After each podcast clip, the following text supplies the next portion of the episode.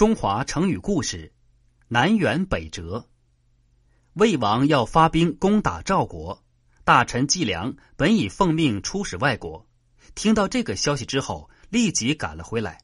他连家也没有回，衣服也没来得及换，就进宫去见魏王。魏王很奇怪，问他：“你怎么回来了？有什么要紧的事吗？”季梁说：“是啊，我在太行山一带遇到一个人。”他坐着车正往北走，可却得意的对我说：“我要到楚国去了。”魏王哈哈大笑道：“楚国在南面，他怎么往北跑呢？”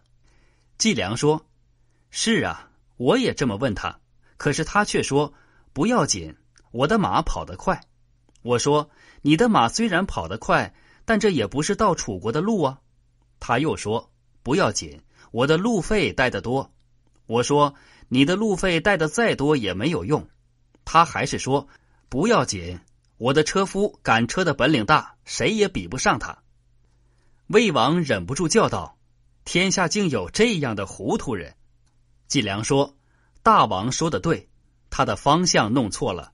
即使马跑得再快，路费带的再多，车夫驾车的本领再大，也到达不了目的地。相反，却离楚国越来越远。”说到这里，季良话锋一转，说道：“如今大王想成就霸业，那就应该取得各国君主的信任才对。可是您却想凭借兵精粮足、国土广阔的优越条件去攻打赵国，以此来提高自己的威望。这样攻打别国的次数越多，离您的愿望就越远。这不正像那个南辕北辙的人一样吗？”魏王沉默不语。后来，他终于放弃了攻打赵国的计划。南辕北辙是指心里想往南去，却驾车往北走，比喻行动和目的相反。南辕北辙出自《战国策·魏策四》。